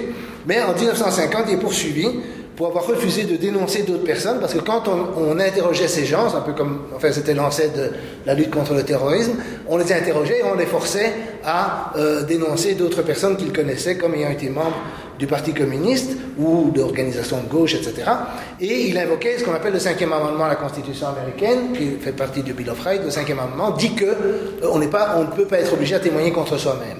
J'ai toujours trouvé ça très curieux parce que euh, quand on utilisait cet amendement, on perdait son emploi, on perdait tout. Euh, c'est un peu bizarre parce qu'à quoi sert l'amendement qui vous protège si vous êtes poursuivi pour euh, euh, l'utiliser? Mais bon, je dire qu'il a perdu son contrat à l'université de Princeton, qui est une université privée, soi-disant indépendante de l'État, et il est inemployable aux États-Unis et part au Brésil à Sao Paulo. Qui, à l'époque, évidemment, était un endroit, il faut bien reconnaître, qui était un peu un endroit perdu. Après, il a été en Israël, qui était aussi, on parle des années 50, relativement peu développé scientifiquement. Et puis finalement, il a trouvé un, poste à Birkbeck College euh, à Londres, qui n'est de nouveau pas. Il était membre de la Royal Society, je crois, à la fin de sa vie. Il a eu une vie extrêmement euh, marginale. Pas uniquement à cause des idées ésotériques antiques, mais enfin. Et il écrit en 1951, sort un livre qui est Quantum Theory, qui est un des meilleurs livres orthodoxes. Je ne l'ai pas lu en détail, mais c'est le livre où il reformule les objections EPRB, EPR sous la forme EPR qu'on note EPRB, ou B pour Bohm, pas pour Bell, il y a beaucoup de B dans cette histoire, mais euh, vous avez euh, donc c'est cette forme-là, et c'est sur cette forme-là que Bell déduit les inégalités de Bell. Je ne suis pas sûr qu'il aurait déduit, on peut les déduire sur la forme EPR usuelle, mais euh, plus, il n'aurait peut-être pas pensé de cette façon-là. Et sous l'influence d'Einstein, c'est très curieux parce qu'Einstein lui parle, Einstein le défend contre le macartisme, il, le soutient d'une certaine façon dans ses problèmes. Einstein était très, très opposé à cela et il était lui-même surveillé par le FBI constamment, euh, il change radicalement de point de vue et il développe la théorie que j'appelle de De Broglie-Bohm. Mais les réactions, en partie dues au souvenir d'un historien de l'époque qui s'appelle Max Dresden, sont assez spectaculaires. Oppenheimer dit nous, considérons cela comme du déviationnisme juvénile. Nous ne perdrons pas notre temps à lire l'article de Bohm. Si nous ne pouvons pas le réfuter, nous devons nous mettre d'accord pour l'ignorer. Abraham Pais parle aussi de déviationnisme juvénile, et quelqu'un à l'Institut de Princeton, mais ça, ce sont des réactions, des souvenirs de Dresden qui étaient là. Bohm est une calamité publique, un trotskiste et un traître. Évidemment, il était considéré comme un. Bon, c'était pas en Union soviétique qu'on disait ça, c'était aux États-Unis, mais. Euh, le travail de Bohm était un subproduit à durée de vie courte de la philosophie mécaniste du 19e siècle. Ça, c'est notre ami Rosenfeld, le, belge de l'école de Copenhague. Et espérer en des variables cachées est aussi ridicule que d'espérer montrer que 2 plus 2 égale 5. Ça, c'était la réaction d'Eisenberg. Autant dire que les réactions n'y avaient pas eu de dos de la cuillère dans une lettre à Fierz Pauling, qui, alors ils se connaissaient, ils se correspondaient. En fait, Bohm a correspondu avec tout le monde. Il a même rencontré Bohr, il a rencontré Einstein, etc. Il était apprécié par beaucoup de gens entre autres par Feynman, mais euh, Pauli dit Bohm ne cesse de m'envoyer des lettres comme on enverrait un religieux sectaire essayant de me convertir à la vieille théorie de De de l'onde pilote. Son approche est d'une simplicité folle qui, bien sûr, au-delà de tout espoir. Et dans une lettre de Rosenfeld qui écrit une lettre à Bohm, il dit Je ne vais sûrement pas entrer dans une controverse avec vous sur la question de la complémentarité. complémentarité étant le concept de base de bord qui pour moi est très vague, mais bon, pour la simple raison qu'il n'existe pas le moindre, point, le moindre point de controverse à ce sujet, c'est justement parce que nous sommes passés par ce processus de purification à travers des erreurs que nous sommes si sûrs de nos résultats. Il n'y a rien de vrai dans votre suspicion sur laquelle nous arrivons à la complémentarité par une sorte d'incantation magique.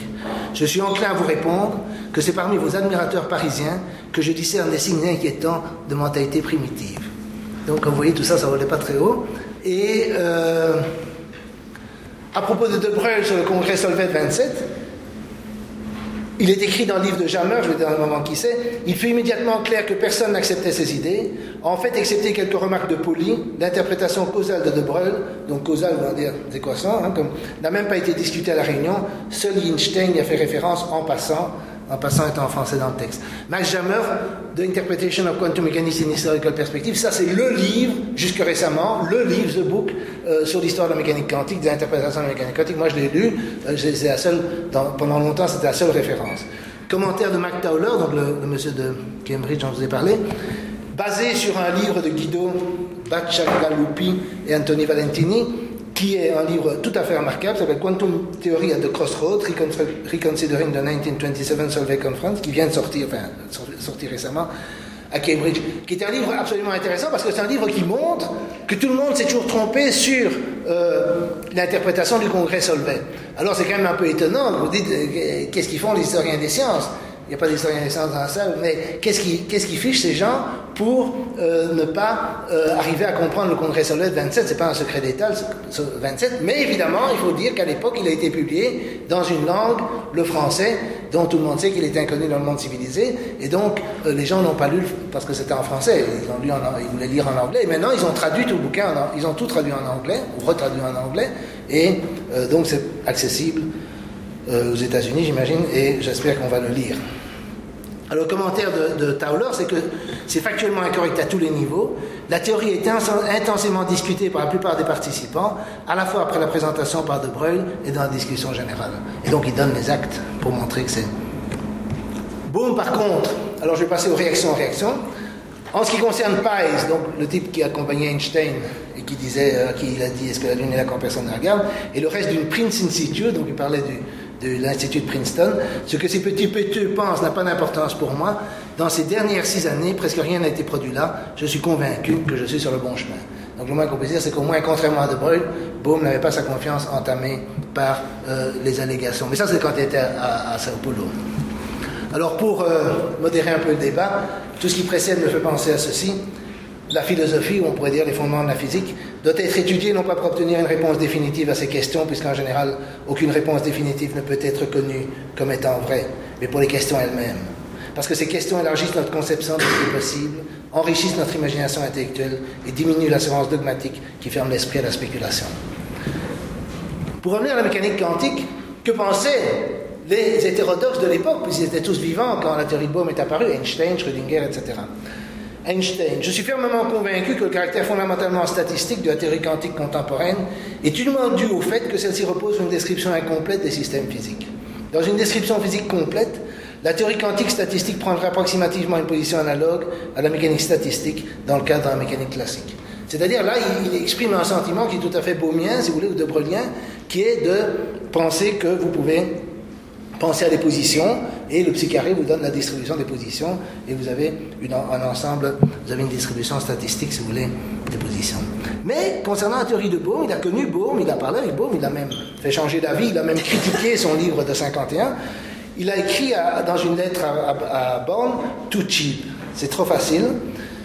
Alors, j'ai écrit ça à l'Académie, n'oublions pas qu'Einstein est avant tout préoccupé par la localité, que Bohm ne resterait pas, ça c'est vrai, mais j'ai lu, depuis que j'ai écrit ça, j'ai quand même laissé sur la transparence, j'ai lu euh, dans les articles de Tauler une des objections techniques qu'Einstein a fait à, bord, à Bohm, il a fait une objection technique, il s'est même vanté, ce que je trouve vraiment très mauvais goût, mais dans une lettre à Born, d'avoir d'une certaine façon justifié l'interprétation euh, statistique, que la théorie de Bohm ne marchait pas, et il y a eu un espèce d'échange, mais c'était à la fin de la vie d'Einstein, et bon, en tout cas, il a fait une objection à la théorie de Bohm qui est, qui est fausse, mais à laquelle Bohm a répondu, mais, euh, et qui était un peu la même que celle que Pauli avait faite de Breuil. Je ne vais pas rentrer dans ces objections, mais Toujours-il que là, je pense qu'il a euh, raté euh, l'occasion de comprendre cela, mais effectivement, c'est trop facile. C'est trop facile vu tout ce qu'on vous a dit précédemment sur le fait que c'était impossible, que ça devait être plus compliqué que ça, etc. Parce que, parce que la première chose à laquelle on peut penser, c'est la première chose à laquelle euh, euh, De Breuil a pensé, avant même tous les autres, ou Madelung, etc. Il y a, des prédécesseurs de la, de théorie de De, de, de Breuil, si vous voulez. C'est la première chose à laquelle on pense. On a une équation d'onde, on a le psi, et puis on écrit une équation de, guidage qui est celle qui est donnée par l'équation de, de, de Breuil-Bohm. Et c'est trop facile, et je pense qu'Einstein moi, mon interprétation, c'est qu'évidemment, il a eu un coup de génie en étendant la relativité restreinte à la relativité générale, et après, il a voulu refaire ce coup avec l'électromagnétisme, avec quelque chose, s'il avait une théorie généralisée, il pensait probablement qu'une théorie généralisée sortirait euh, de la mécanique quantique, mais qu'il ne pensait pas que ce serait une, extension aussi simple. Alors maintenant, je vais passer, et sera une dernière transparence, enfin, la, la, plus longue, une explication détaillée par Bell qui est dans Speakable and Unspeakable. C'est un article qui s'appelle justement Speakable and Unspeakable in. Alors, il, explique vraiment toute la situation. Donc, si vous voulez un résumé des trois cours, elle est là. Laissez-moi d'abord réfuter un mythe, à savoir que la mécanique quantique a d'une certaine façon défait la révolution copernicienne. Ceux qui accomplissent cette révolution, copernicienne, nous ont appris que le monde est plus intelligible que nous ne nous imaginons pas comme étant au centre de ce monde. Est-ce que la théorie quantique replace les observateurs, nous, au centre de notre image du monde? On parle beaucoup d'observables dans les livres de théorie quantique. Et le public pourrait avoir l'impression, à partir de certaines présentations dans la littérature de vulgarisation, ça je trouve ça très injuste parce que c'est pas dans la littérature de vulgarisation, c'est dans les livres des grands scientifiques, que l'existence du cosmos dépend du fait que nous sommes là pour observer les observables. Je ne sais pas si c'est faux. Je suis enclin à espérer que nous sommes si importants, mais je ne vois aucune raison en faveur de cette idée dans les succès de la théorie quantique contemporaine. Je ne pense pas qu'il soit correct de dire au public que l'attribution d'un rôle central à la conscience a été intégrée dans la physique atomique moderne. Il me semble irresponsable de suggérer que les aspects techniques des théories contemporaines ont été anticipés par les saints des religions anciennes par introspection. Le seul observateur qui est essentiel en pratique dans la théorie quantique orthodoxe est l'appareil inanimé qui, amplifiant les événements microscopiques, donne des conséquences macroscopiques. Bien sûr, cet appareil, dans les expériences de laboratoire, est choisi et ajusté par les expérimentateurs. En ce sens, les résultats des expériences dépendent des processus mentaux des expérimentateurs, mais une fois que l'appareil est en place et fonctionne sans qu'on y touche, le fait que les expérimentateurs restent regardés ou délèguent cette observation à des ordinateurs est absolument sans importance selon la mécanique quantique ordinaire. Mais maintenant, venons au fond du problème. Donc, il, se débarrasse d'abord de toute série de, de mythes. Pourquoi y a-t-il cette nécessité de faire référence aux appareils quand nous discutons des phénomènes quantiques? Les physiciens qui ont été les premiers à rencontrer ces phénomènes donc ça, c'est vraiment les fondateurs, c'est-à-dire Heisenberg, Pauli, Jordan, etc., qui ont été les premiers à rencontrer ces phénomènes. Ils les ont trouvés si bizarres qu'ils ont perdu tout espoir de les décrire en termes de concepts ordinaires comme l'espace et le temps, la position et la vitesse. Les pères fondateurs de la théorie quantique ont même décidé qu'aucun concept ne pourrait être trouvé qui permettrait une description directe du monde quantique. Ainsi, la théorie qu'ils ont établie avait seulement pour but de décrire systématiquement la réponse de l'appareil. Et que faut-il de plus après tout dans les applications? C'est comme si nos amis ne pouvaient pas trouver de mots pour décrire les endroits étranges où ils ont passé leurs vacances. Nous pourrions voir nous-mêmes s'ils reviennent plus bronzés ou plus gros.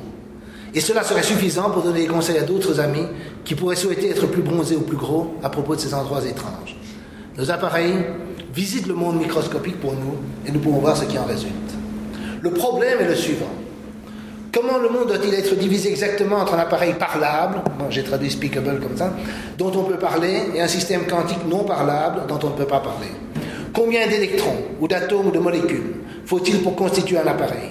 Les mathématiques de la théorie ordinaire requièrent une telle division, mais ne disent rien sur la façon de la faire. En pratique, la question est résolue par des recettes pragmatiques qui ont survécu à l'épreuve du temps, appliquées avec discernement et avec un bon goût né de l'expérience. Est-ce qu'une théorie fondamentale ne devrait pas permettre une formulation mathématique exacte? Il faut bien comprendre que c'est ça notre souci. Ce n'est pas un souci réellement philosophique, comme dit Bell ailleurs, c'est une théorie qui est sale. On voulait une théorie qui est propre, une théorie qui n'a pas cette division arbitraire. À mon avis, les pères fondateurs avaient tort sur ce point. Les phénomènes quantiques n'excluent pas une description uniforme des mondes micro et macro, du système et de l'appareil. Il n'est pas essentiel d'introduire une vague division du monde de ce type. Cela a été indiqué déjà en 26 par De Bruyne quand il a répondu à l'énigme onde ou particule par onde et particule. Mais lorsque cela fut complètement clarifié par Bohm en 1952, peu de physiciens et théoriciens voulaient en entendre parler. La ligne orthodoxe semble entièrement justifiée par les succès pratiques. Même aujourd'hui, l'image de De Broglie-Bohm est généralement ignorée et n'est pas enseignée aux étudiants. Je trouve que c'est une grande perte, car cette image stimule l'esprit d'une façon très salutaire. L'image de De élimine la nécessité de diviser le monde d'une certaine façon entre système et appareil. Mais un autre problème surgit. Cette image je pense, toute formulation précise de la mécanique quantique a un aspect très surprenant. Les conséquences des événements survenant à un endroit se propagent à d'autres endroits plus vite que la lumière. Ceci se produit d'une façon qui ne peut pas être utilisée pour envoyer des signaux. Néanmoins, c'est une violation grossière de la causalité relativiste. Et donc, ça, c'est aussi, il faut aussi comprendre le mécanisme de Bell. Bell, comme je mentionnerai plus tard, connaissait la théorie de Bohm, la comprenait, comprenait que la théorie de Bohm éliminait toute référence à l'observateur, résolvait l'anthropocentrisme, débarrassait de l'anthropocentrisme. Il a compris tout de suite, il l'a compris en 52, je le citerai plus tard. Mais quand il fait son papier de 64, c'est-à-dire 12 ans plus tard, c'est quand à un moment donné il est en sympathique et il attend de réfléchir à ça, il essaye de voir si la non-localité de la théorie de Bohm est irréductible, inéliminable, on pourrait faire mieux d'une certaine façon avoir une théorie locale. Parce que la non-localité théorie de Bohm est visible et il n'aime pas, personne ne l'aime. Et il arrive à la conclusion qui est en fait un argument en faveur de la théorie de Bohm, ce qu'il explique tout le temps dans son livre, et qui est toujours pris comme un argument contre la théorie de Bohm, à savoir sa non-localité. Si le monde est non local, c'est bien que votre théorie reproduit cet aspect du monde. Sinon, sera en contradiction avec les faits. Et c'est ce qu'il dit, évidemment, comme il est modeste, il dit toute formulation précise de la mécanique quantique a un aspect très surprenant. D'accord? Il dit, et je pense. Il ferait bien le dire, euh, vous n'avez jamais rien compris à rien, écoutez-moi une fois pour toutes. Mais il est trop poli pour le dire, et donc il dit, euh, de façon un peu euphémisme, et en général il dit les choses avec un peu d'euphémisme, et on ne l'écoute pas. Bon, en plus bref, sur Copenhague, Schrödinger lui disait que c'était une extravagance philosophique dictée par le désespoir. ça c'était... Alors comment ce qui est... Alors maintenant, dernier, euh, dernier chapitre historique, si vous voulez, c'est comment ce qui existe peut-il être impossible? Alors, je ne sais pas, les mathématiciens ont peut-être disparu de la salle, mais il y a un article d'un sociologue des sciences s'appelle euh, Pinch qui s'appelle What does a proof prove? It doesn't prove. Euh, ah oui, non, il y a un mathématicien. Donc, c'est une question urgente pour le mathématicien, c'est qu'est-ce que prouve un théorème s'il ne prouve rien? Et ça, ça s'occupe, ça parle d'un théorème célèbre de von Neumann, qui m'a été appris quand j'étais étudiant comme prouvant que, que, de variables cachées, tout ça. Et en 1932, dans son livre Grundlagen der Quantenmechanik, qui n'a été traduit en anglais qu'en 1955, ce qui a de l'importance pour Bell, parce que Bell ne connaissait pas l'allemand et n'a pu le lire que quand il a été traduit, euh, il pense prouver l'impossibilité de théorie à variables cachées. Et voici la démonstration. Enfin, la démonstration. Il suppose que pour toute paire d'opérateurs AB, même s'ils ne commutent pas entre eux, la valeur existante, préexistante à la mesure de A plus B, c'est la valeur de A plus la valeur de B. Il est motivé par cela, par le fait que les valeurs moyennes quantiques satisfont cette, égalité par linéarité. Si vous prenez, si au lieu de V de A plus B, vous prenez euh, le bracket euh, psi de A plus B, si, évidemment, ça c'est la somme, par linéarité. Mais la valeur préexistante de l'appareil, de la mesure, il n'y a pas de raison de supposer cela. Et maintenant, vous prenez une combinaison qui prend, vous prenez deux variables de spin, sigma x, sigma y, vous faites une combinaison euh, à 45 degrés ou à 90 degrés, enfin à 45 degrés, sigma, 1 sur racine de 2, et alors c'est une nouvelle variable de spin qui a les mêmes propriétés et les mêmes valeurs propres. Donc la valeur de sigma x et de sigma y sont plus ou moins 1, la valeur de sigma aussi vaut plus ou moins 1. Ça c'est des résultats observationnel, si vous voulez, et ça c'est clairement incompatible avec la règle d'addition, parce que si vous additionnez deux nombres qui valent plus ou moins 1, vous allez avoir 0 plus ou moins 2, divisé par racine de 2, ça vous donne, euh, ça vous donne pas plus ou moins 1, ça vous donne 0 plus ou moins racine de 2. Et donc c'est impossible euh, d'observer cette, euh, cette loi-là. Mais cette hypothèse dit belle A, B et A plus B, si A et B ne commutent pas, ne sont pas mesurables simultanément. Si on admet que l'appareil de mesure joue un rôle actif, qu'il a intuition de bord non formulable dans la théorie ordinaire, mais justifiée par de Broglie-Bohm, alors il n'y a aucune raison de supposer que la valeur de A plus B est égale à la valeur de A plus la valeur de B, parce qu'il n'y a pas de valeur préexistante, mais ce n'est pas quelque chose de particulier. Ce n'est même pas, disons, ce, n'est même pas euh, quelque chose de, significatif, si vous voulez. Par opposition à ce qui est supposé par Ben Cocken-Specker, qui était simplement que V de AB est égal à V de A fois V de B, si A et B communes, ça c'est ce que j'avais supposé dans le premier cours, vu que dans ces cas, les trois quantités AB et A fois B sont mesurables simultanément et que les résultats de ces mesures doivent respecter cette règle, c'est-à-dire cette règle du produit. Et donc là, vous avez une contrainte V. La différence, c'est que là, vous avez une contrainte empirique qui est donnée par les observations de la mécanique classique, tandis que la règle ici euh, précédente, elle est totalement euh, arbitraire, elle n'est imposée par aucune contrainte empirique. Et donc le fait qu'elle mène à des contradictions ne signifie rien en soi. Mais donc, il faut bien comprendre que ce que von Neumann a voulu prouver était basé sur d'hypothèses arbitraires, mais vous pouvez arriver à une conclusion similaire en partant d'hypothèses plus plausibles qui sont celles de bell specker Alors Bell, qui ne marche pas ses mots, dit dans une interview, donc ça c'est pas une lettre privée, il y a preuve de von Neumann, si vous la regardez sérieusement, elle tombe en morceaux entre vos mains. Il n'y a rien là-dedans, ce n'est pas seulement erroné, c'est stupide. Quand vous traduisez ces hypothèses en termes physiques, c'est du non-sens. Vous pouvez me citer là-dessus. La preuve de von Neumann n'est pas seulement fausse, mais idiote. D'ailleurs, le premier article ici, dans ce livre que personne ne lit mais qui est excellent, euh, il n'y a pas seulement l'article de Bell où il montre la non-localité, mais il y a aussi un article où il discute justement un théorème sur les variables cachées et il donne sa version de ce que j'ai appelé bell specker sauf que la version que j'utilise est du Mermin, elle, elle est, bien ultérieure. Mais il donne sa version de ce théorème et explique pourquoi le théorème de von Neumann euh, ne prouve rien. Il donne, même, pour un spin une théorie de variables cachées qui reproduit les résultats expérimentaux. Donc il montre bien, si vous voulez, que euh, les. Il ne faut pas oublier que ça c'est la preuve de Bell-Cocken-Specker suppose au moins deux particules. Ici, ce serait vrai, même pour une particule, pour une particule, il n'y a pas de problème à donner des valeurs de variables cachées au spin. Mais ce qui est important entre 33, 32 euh, plutôt, le livre de Van Neumann, c'est l'impact du théorème de von Neumann, et le fait qu'il est répété de façon systématique comme ayant prouvé qu'on ne pouvait pas avoir de théorème de variable cachée, a commencé par von Neumann lui-même, qui lui ne pensait pas que son théorème était idiot, parce qu'il dit, ce n'est pas comme on le suppose souvent une question de réinterprétation de la mécanique quantique, le système actuel de la mécanique quantique devrait être objectivement faux, donc je suppose qu'il veut dire expérimentalement faux, pour qu'une description des processus élémentaires, autre que celle des statistiques, soit possible. D'accord Et donc il dit, mon théorème a éliminé toute possibilité d'une autre description.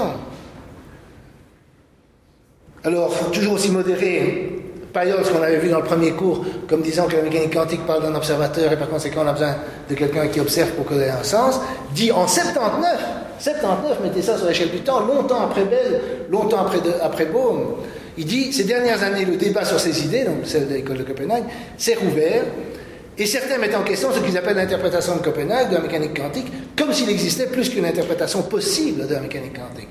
Donc ça, ça vous donne une idée du dogmatisme en 79. moi, j'étais étudiant à ce moment-là, et c'était euh, le, zeitgeist de l'époque. Born, qui lui avait écrit un livre en anglais que, que Bell avait lu, euh, dit nul paramètre caché, donc nulle variable cachée, ne peut être introduit grâce auquel la description peut être remplacée par une description déterministe par conséquent, si une future théorie devait être déterministe, elle ne pourrait pas être une modification de la théorie actuelle, mais devrait être essentiellement différente. Donc il dit que c'est impossible. Et donc ce que je trouve étonnant, c'est que tout le monde dit, en fait, sur la base du théorème de von Neumann, que ce qui existait déjà à l'époque, en 27, et, ce qui les commentaires sont souvent ultérieurs à 52, c'est-à-dire est impossible. Mais comment est-ce que quelque chose, ça c'est quelque chose qui au moins devrait intéresser au moins les mathématiciens, que quand on énonce des théorèmes qui disent, dont le commentaire est que quelque chose est impossible, dont on montre qu'il est possible, parce qu'il existe, la théorie de Breuilbaum, au moins ce contre-exemple devrait interroger l'orthodoxie. Comment se fait-il qu'on m'a répété, quand j'étais étudiant et qu'on le répète encore, que les théorèmes de variable ont été réfutés par von Neumann, par Cohen-Specker, par Bell, etc., alors qu'une théorie dite de variable cachée, c'est-à-dire de Breuilbaum, existe, reproduit les résultats expérimentaux Ça devrait quand même, je ne sais pas, il me semble qu'on devrait à un moment donné se dire, mais est-ce que ce que je raconte est vrai? L'orthodoxie devrait se poser cette question, mais en général, elle ne se la pose pas. Alors, Bell dit, ayant lu cela, moi j'ai eu la même réaction, j'ai relégué cette question dans mes arrière-pensées, donc lu Born, et je me suis occupé de choses plus pratiques. Mais en 52, j'ai vu l'impossible se réaliser. Je crois que le livre de Born doit dater de 49. Euh, c'était dans les articles de David Bohm. Bohm montrait explicitement comment des paramètres pouvaient effectivement être introduits dans la mécanique ondulatoire non relativiste grâce auquel la description indéterministe pouvait être transformée en une description déterministe, et ce qui est plus important à mon avis, la subjectivité de la version orthodoxe. La référence nécessaire à l'observateur pouvait être éliminée. De plus, l'essentiel de cette idée avait été avancé déjà en 27 par De Bruyne dans son image en pilote. Mais alors, pourquoi Born ne m'avait-il pas parlé de cette onde pilote? Ne serait-ce que pour signaler ce qu'elle avait déronné? Mais bien sûr, il l'ignorait complètement. Pourquoi von Neumann ne l'a-t-il pas prise en considération? Il connaissait les travaux de 27. Plus extraordinaire encore, pourquoi continuait-on à produire des preuves d'impossibilité après 52 et aussi récemment qu'en 1978 Donc il y avait encore des preuves prouvant que la théorie qui existe depuis 52 ou de 27 en fait est impossible. Alors que même Pauli, Rosenfeld et Heisenberg ne pouvaient guère produire de critiques plus sévères de la version de Bohm que de la dénoncer comme étant métaphysique et idéologique. Et les critiques de Pauli Rosenfeld, vous les trouvez dans un livre d'hommage à, De Bruyne, qui euh, s'appelle De Bruyne, physicien et penseur, qui, est à euh, la bibliothèque, que je l'ai emprunté, mais et euh, ce sont des, livres, c'est des, trucs assez intéressants parce qu'en fait, bien que ce soit un hommage à De Bruyne, ce sont des critiques implicites de De Bruyne, mais à ce moment-là, à, travers la critique de Bohm. Et c'est vrai que les critiques sont de ce type-là. Or, si elles étaient fausses empiriquement, on montrerait pourquoi elles sont fausses empiriquement. Pourquoi l'image de mon pilote est-elle ignorée dans les ouvrages de mécanique quantique?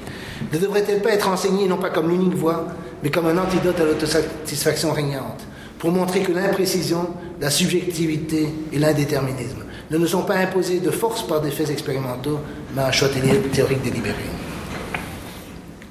Et euh, jusqu'à quelques années, je terminais euh, mes exposés par cette citation de Bell que je trouve euh, tout à fait to the point, mais j'en ai trouvé une que je préfère parce que c'est quelqu'un totalement inconnu, Valia Lori, qui est une, enfin relativement inconnue, qui est une physicienne et philosophe des sciences italienne qui travaille aux États-Unis et qui donne un témoignage que je trouve assez émouvant qui est aussi le mien, enfin qui est aussi un peu ma réaction. Ce qui m'a toujours intéressé était de comprendre ce que le monde est. C'est pourquoi j'ai étudié la physique.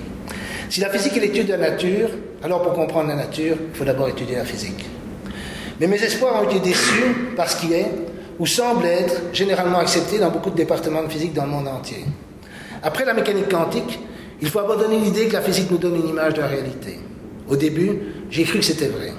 J'ai été tellement déçu que j'ai décidé d'abandonner mon rêve romantique. Mais à un moment donné, j'ai réalisé que certaines des choses que j'avais acceptées n'étaient pas si manifestement vraies. Et j'ai repris espoir que la mécanique quantique n'était pas réellement la fin de la physique, au sens où je l'entendais. Par conséquent, j'ai commencé une thèse en physique pour étudier la situation. En faisant mon doctorat sur les fondements de la mécanique quantique, j'ai compris que ce que les physiciens considéraient comme étant une vérité inévitable était au contraire une grossière erreur. La mécanique quantique ne force pas à abandonner quoi que ce soit, et sûrement pas la possibilité d'étudier la réalité à travers la physique. Oui, je vais quand même ajouter un mot.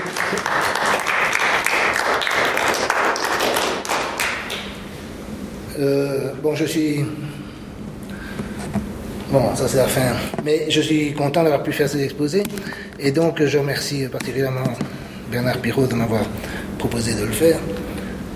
Mais, euh, comme je l'ai dit, on était étudiants ensemble, André et moi. Euh, déjà, quand nous étions étudiants, enfin moi en tout cas, je, n'acceptais pas euh, l'interprétation orthodoxe, je n'acceptais pas ce discours où on disait la nature, on ne parle pas de la nature, mais la connaissance qu'on en a, etc. Je ne comprenais pas ce que ça voulait dire. Les professeurs ne me l'expliquaient pas. Et j'ai toujours été, disons, j'ai d'abord j'ai eu la, j'ai eu un peu la réaction la Laurier de Belle de dire bon, paraît que c'est comme ça, occupons-nous d'autre chose. Je me suis occupé de mécanique statistique où les problèmes ne se posaient pas, et donc j'ai abandonné l'idée de comprendre la mécanique quantique. J'ai découvert petit à petit, en travaillant aux États-Unis à Rutgers, à travers Goldstein, donc il y a Dur, il faut dire qu'il y a trois personnes, donc Detlef Dur, qui est l'un des auteurs de ce livre, Sheldon Goldstein et euh, Nino Zanghi, qui ont euh, travaillé énormément pour, d'une certaine façon, populariser, clarifier, euh, formuler plus en détail euh, la théorie de Bell et, la théorie de Breuil-Beau, mais euh, ce qui se trouve dans le livre de Bell, qui est souvent dit de façon un peu elliptique. Et donc j'étais ami avec eux, j'ai appris à partir des années 80, 90, la théorie de Bohm. Je n'ai pas comme eux eu le courage ou l'audace de me lancer là-dedans, de me lancer dans des recherches. Je passe mon temps, une partie de mon temps, à lire, à écrire, à, à, essayer de convaincre les gens, à faire des séminaires là-dessus, mais je n'ai pas de recherche originale à ce sujet. Et donc je suis euh, assez content de pouvoir en parler ici, dans ma propre université, mais je dois dire que je ne suis pas très loin de la retraite et euh, pendant tout le temps entre le moment des années 80 et maintenant, où j'avais cette vision des choses, c'était impossible. C'était réellement, à certains moments, pratiquement physiquement impossible. Je veux dire, euh, je pourrais passer, euh, vous parlez jusqu'à la, fin de la nuit, je ne pense pas que vous voulez passer toute la nuit à m'écouter, mais de toutes les histoires qu'il y avait pour, où, je me rendais compte que ça provoquait, des réactions émotionnelles euh, terribles. Et, ça, et partout dans le monde, je ne dis pas seulement à Louvain, je veux dire partout, euh, vous avez des réactions que vous avez euh, vues, dont j'ai cité un petit exemplaire à propos des réactions de Bohm quand il a venu avec sa théorie, la réaction de Payard en 79, etc. etc. Et donc, toute mise en question, ça c'est une leçon que j'ai j'ai retenu, si vous voulez, qui, qui, est une propriété plus générale, c'est qu'en général, je défends la science contre les pseudosciences, contre l'irrationnel, etc. Mais une chose que l'histoire triste de l'interprétation de Copenhague et de la théorie de m'a appris, c'est que c'est vrai qu'il y a beaucoup d'absurdité, il y a beaucoup de non-sens.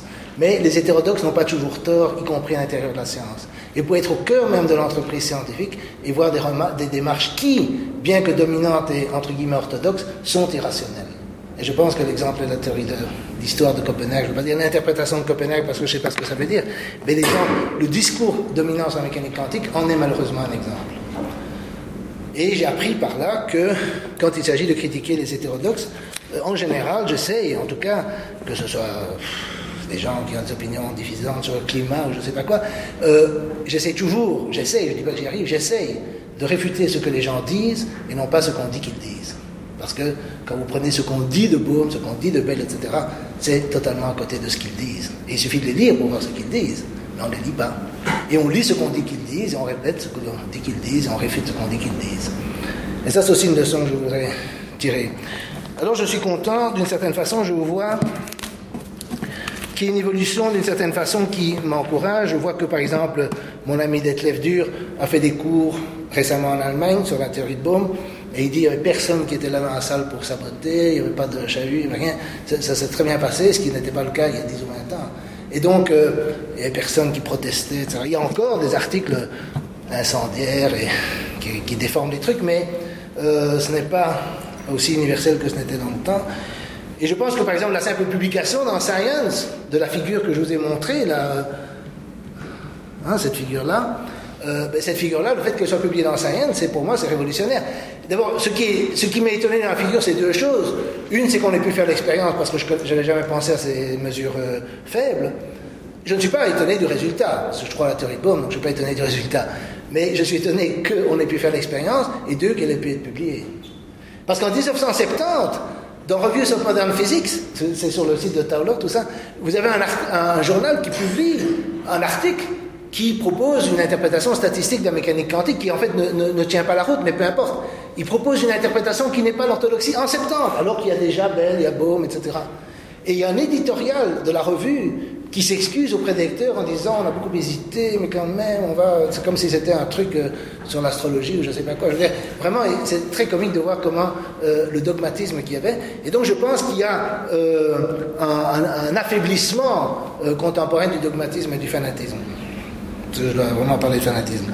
Et donc, dans, dans, les débats, d'autre part, évidemment, un des problèmes qui, est, qui se pose en général dans le monde académique, c'est que plus encore qu'avant peut-être, on est dans une situation de publisher perish, et que les gens euh, qui cherchent euh, à travailler sur ces sujets, comme mon ami Ward et beaucoup d'autres, ont beaucoup de mal à trouver des emplois, et euh, par conséquent, évidemment, ça décourage les recherches, parce qu'il y a encore des recherches, par exemple sur la théorie quantique, la théorie quantique bohmienne, qui, peuvent être menées, et il y a beaucoup de travaux de clarification qui ont été faits par Dur et, les autres, et donc, et, aussi par Valory, dont j'ai parlé, alia, à Laurie, pardon, à Laurie dont j'ai parlé à la fin.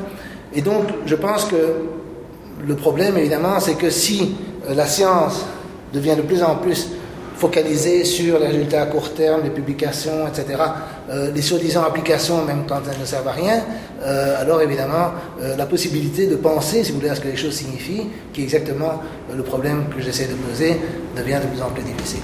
Bon, je vais m'arrêter là.